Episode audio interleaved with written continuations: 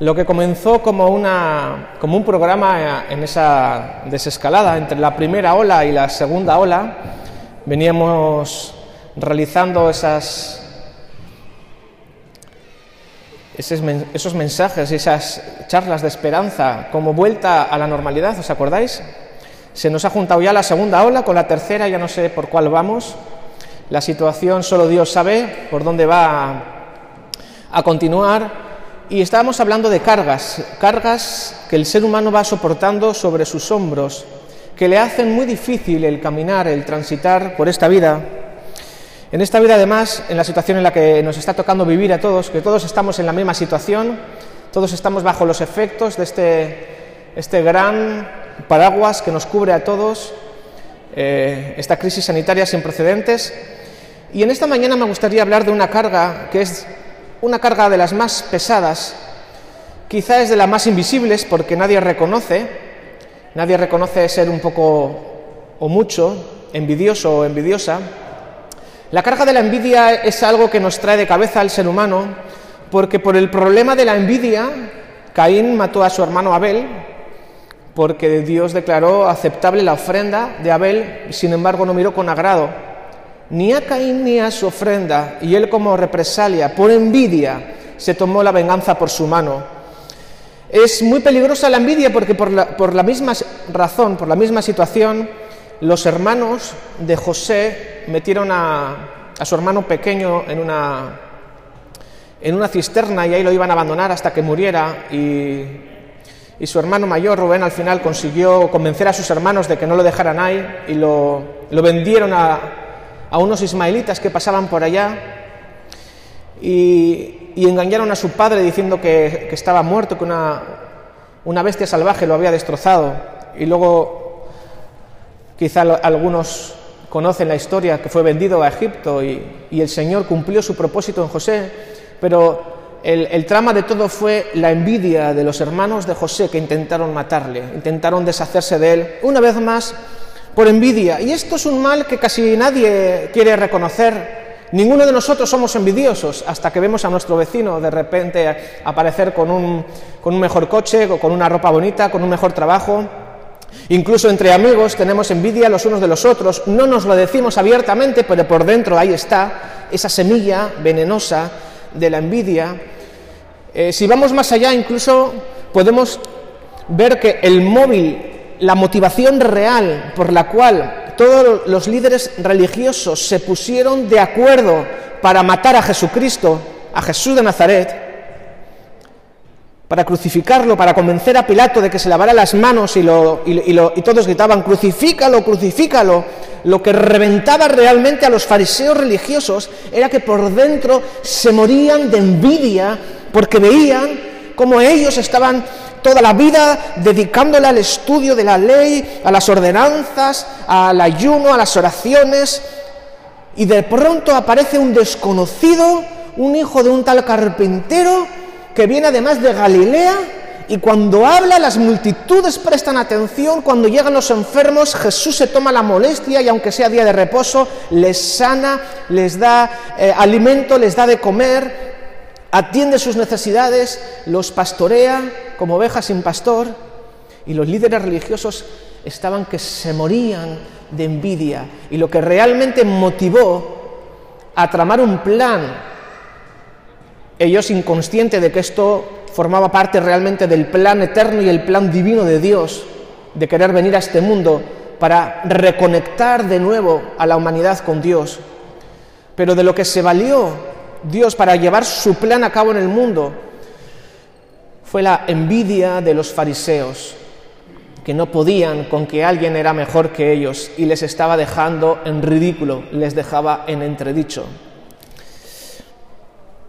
Dice en Santiago capítulo 4, verso 2, sentís envidia y no podéis obtener lo que queréis. Y sabes, da igual que seamos creyentes o no creyentes, esto es un mal que acecha a todo el mundo, quizá en mayor o menor grado. Espero que aquellos que, profesamos nuestra fe en Jesucristo y procuramos llevar una vida que agrade a Dios, eh, la carga de la envidia quizá sea menos pesada, pero sabes, todos somos sensibles y todos somos vulnerables a caer en las garras de esta carga endiablada, como es la envidia. Hay un proverbio muy bonito que dice, la paz en el corazón da salud al cuerpo, pero la envidia es como cáncer en los huesos. Y el cáncer es una de las enfermedades más mortales en las últimas décadas. Casi todos nosotros seguramente conozcamos a algún familiar, algún pariente o algún amigo que el cáncer se lo llevó por delante. Pues la envidia, dice la palabra, que es como cáncer en los huesos. Si hay un cáncer realmente agresivo y totalmente mortífero y que hace eh, sufrir como ningún otro, es el cáncer en los huesos. Es un dolor indescriptible que no se puede calmar con nada, ni con morfina, ni con otras cosas. El cáncer en los huesos es de lo peor que puede haber. Pues la envidia, el Señor nos dice en esta mañana que es como cáncer en los huesos. Y yo no sé tú, pero yo no quisiera tener ese tipo de sufrimiento, ese tipo de dolor. Así que vamos a prestar atención cuál podría ser un buen antídoto para quitarnos esa carga de la envidia de sobre nuestros hombros. En el Salmo 23, que venimos estudiando en todas estas últimas semanas y ya meses, en el verso, en el verso 5 dice el salmista David, has llenado mi copa hasta rebosar. Mi copa está rebosando. Y es que cuando nos enfocamos y cuando nos centramos en todo aquello que nos falta o en lo que otros tienen y sentimos envidia, quizá de los vecinos o de otros familiares o de amigos, o, envidia cuando a lo mejor eh, vemos las noticias o, esas cosas que salen a veces de los famosos, de los ricachones, y uno dice, madre mía, ¿cómo me gustaría tener solamente una, quinta, parte, ¿qué digo? No, un, 1% de, todo, de, toda esa opulencia que esa, gente, que esa gente tiene. Cuando nos centramos en lo que nos falta, nos llenamos de envidia. Pero cuando nos centramos en que como creyentes y como hijos de Dios el Señor dice que ha llenado nuestra copa en un sentido metafórico. Nuestra copa, nuestra vida, nuestra alma, dice hasta rebosar. Mi copa está rebosando. Quizá nuestra copa no está rebosando de bienes materiales, aún a lo mejor ni siquiera está rebosando ahora mismo de salud, pero dice la palabra que nuestra copa está rebosando de misericordia, de perdón, dice el profeta Isaías, que se vuelvan al Señor porque es generoso para perdonar y de Él recibiremos misericordia. El Señor quiere llenar nuestra copa de perdón, de misericordia. Fijémonos, centrémonos en los beneficios de poner nuestra confianza en el Señor, porque ciertamente nuestra copa está rebosando de misericordia y de perdón. No pongamos el foco en las cosas equivocadas.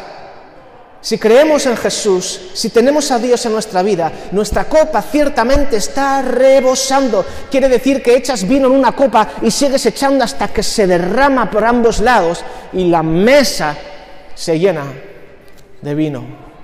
Nuestra vida, hermanos, nuestra copa está rebosando.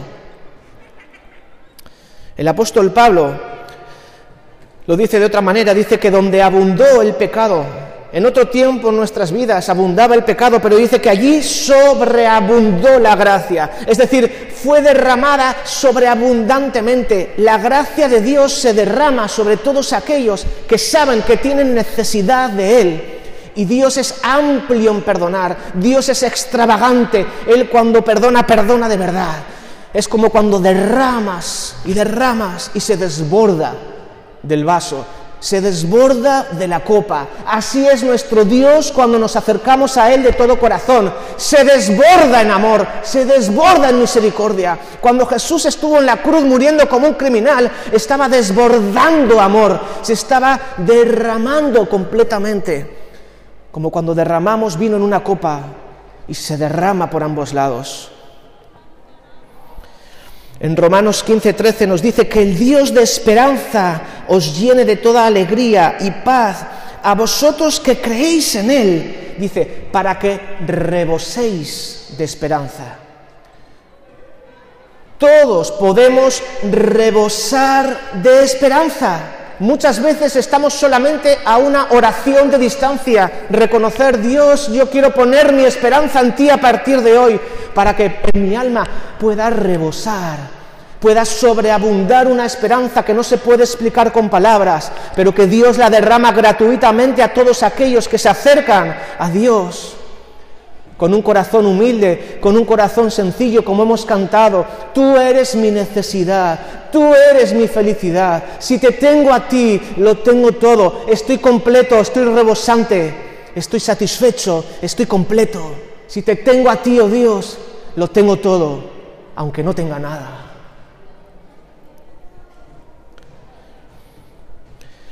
Cuando nos centramos en todo lo que Dios derrama a favor de nuestras vidas para que nuestra copa esté rebosando, cuando nos enfocamos en lo que Dios nos da en abundancia, entonces la envidia se transforma en contentamiento. Y Pablo lo dice de esta manera, porque nada trajimos a este mundo y nada podremos llevarnos. Así que si tenemos ropa y comida, estemos contentos con esto.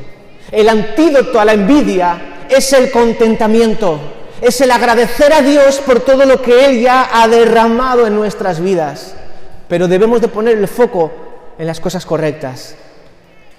Nuestra copa rebosa de perdón, de misericordia, de gracia, de esperanza. Aunque quizá nuestra copa esté poco llena de otras cosas materiales y temporales, que al fin y al cabo se van a quedar aquí tenemos que preocuparnos de que nuestra copa, el depósito de nuestra alma, el depósito de nuestro espíritu, esté continuamente llenándose y rebosándose de lo que Dios, con toda generosidad, es amplio en otorgar. Porque los que quieren enriquecerse, dice que se vuelven esclavos de sus muchos deseos.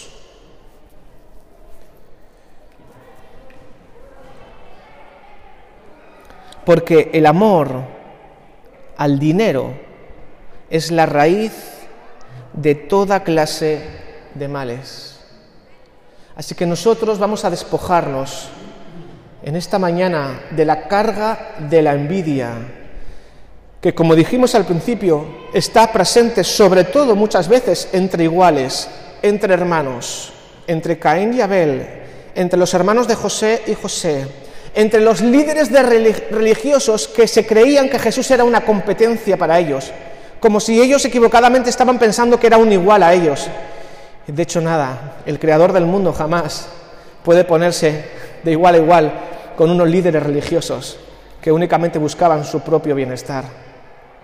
Jesús sobrepasa a todos y en todos porque Él es Dios. Y Él en su amor y en su extravagancia decidió derramarse por completo a favor de este mundo que está sufriendo las consecuencias de la desconexión con su Creador. Había un niño que sentía envidia de sus compañeros de clase y de, su cuadrilla, porque llegaba el, fin de semana y sus compañeros iban por ahí a, jugar y a pasarla bien, y él estaba con su padre y durante varios fines de semana seguidos su padre le mandaba a cargar arena con una carretilla y amontonarla ahí en, unos, en unos sacos y estaban construyendo una especie de... No, no, sabía muy bien lo que... Y él decía, pero ¿por qué yo no puedo? Pero yo quiero hacer lo que hacen ellos. Y el padre decía, hijo, confía en mí. Tranquilo, confía en mí. Y así fueron pasando los días hasta que el niño cargando la arena en la carretilla y llevándola de un lado para otro, haciendo caso a su papá, hasta que finalmente llegó el día, ellos vivían cerca de, una presa, comenzó a llover fuertemente, el cauce se desbordó y gracias a lo que ellos estaban construyendo hicieron proteger su casa y la corriente pasó de largo y pasó para el otro lado y ellos salvaron su vida. Pero en un primer momento, ese niño, que lo único que sentía al principio era envidia, cuando confió en su padre, se convirtió en contentamiento y en gratitud, porque lo que él en un principio anhelaba y no obtenía, luego fue lo que le salvó la vida. Y nosotros somos parecidos. Muchas veces no entendemos por qué todos los demás tienen más cosas que yo, por qué los demás gozan de mejor salud, por qué a los demás parece que les va mejor, a lo mejor tienen eh, cosas o situaciones que nosotros de momento no nos ha tocado. Pero sabes, si obedecemos a nuestro Padre, Él va a transformar la envidia en contentamiento y en gratitud. Y debemos de centrarnos en la gratitud, porque ciertamente todos aquellos que confían en el Señor no serán avergonzados ni confundidos. Y vamos a llenarnos, vamos a rebosar en esta mañana de gratitud. Dice el apóstol Pablo, para terminar, dad gracias a Dios en toda situación. Y creo que no hay nada más poderoso que nosotros, como creyentes, como personas que queremos agradar a Dios, podamos reconocerlo en todos nuestros caminos y podamos darle gracias en todo. También en esta temporada tan extraña que nos está tocando vivir, que le demos gracias. Así que, ¿por qué no terminamos este tiempo cantando juntos a nuestro Dios, dándole gracias por todo lo que Él ya ha hecho? Así que te invito a, a ponerte de pie y cerramos este tiempo cantando juntos.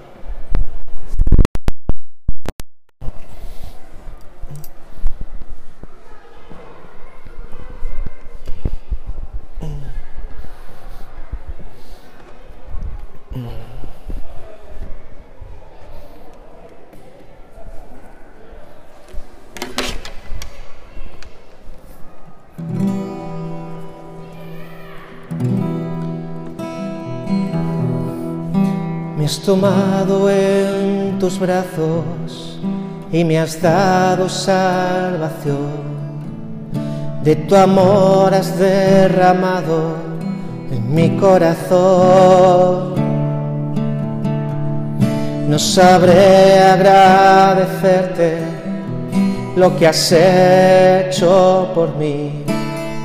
Solo puedo darte ahora mi canción.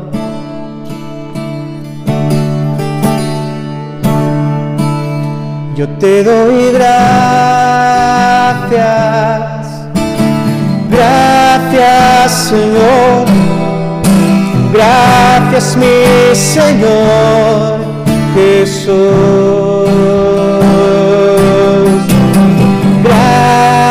Gracias, gracias Señor, gracias mi Señor Jesús. En la cruz diste tu vida, entregaste todo allí. Vida eterna regalaste al morir. Por tu sangre tengo entrada ante el trono celestial. Solo puedo darte ahora mi corazón.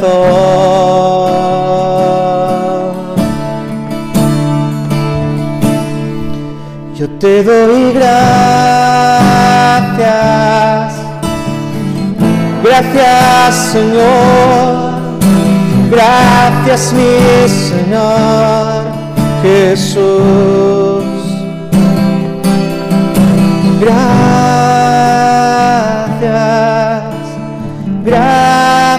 Señor, gracias mi Señor Jesús. Señor, pido a todos aquellos que, que ya confían en ti, que ya confiamos en ti, que nos libres de la carga de la envidia y que podamos ser abundantes en nuestra gratitud, para que pueda rebosar en nuestra copa, en nuestra alma, tu perdón, tu misericordia, tu gracia, tu esperanza. Y quiero pedirte ahora por todas aquellas personas, Señor, que desconocen el gran misterio de la salvación en Jesucristo, para que ellos también puedan rebosar de perdón, de salvación, de gracia y de esperanza. Que tú puedas derramarte, Señor, con tu revelación, que sea amplia tu revelación. Oramos por aquellas personas que aún no te conocen. Que tú puedas tocarles el corazón en esta mañana y ellos puedan dirigirse a ti, oh Dios, y reconciliarse contigo, reconectarse de nuevo. Trae tu salvación a este lugar, trae salvación a las personas.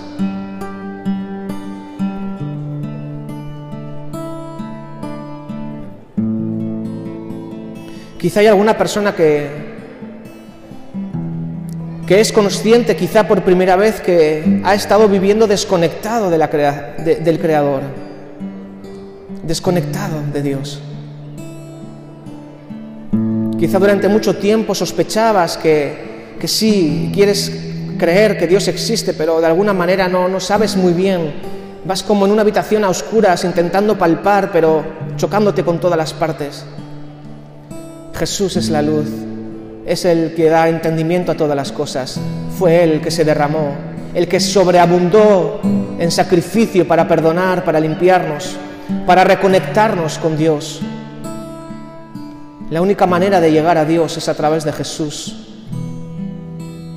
Yo te animaría que le pidas a Jesús que alumbre, que alumbre el interior, que traiga entendimiento, que traiga luz, que traiga revelación, se descubra el misterio de la salvación para ti. Señor Jesús, ven a mi vida, conéctame de nuevo con el cielo, conéctame de nuevo con el Padre Celestial. Ven a mi corazón, Jesús, ven a mi vida. Yo también necesito rebosar de esperanza y yo confío en esta mañana que eres tú, Jesús, el autor de la vida, el autor de mi esperanza. En ti confiamos, en ti esperamos y a ti te agradecemos. Amén.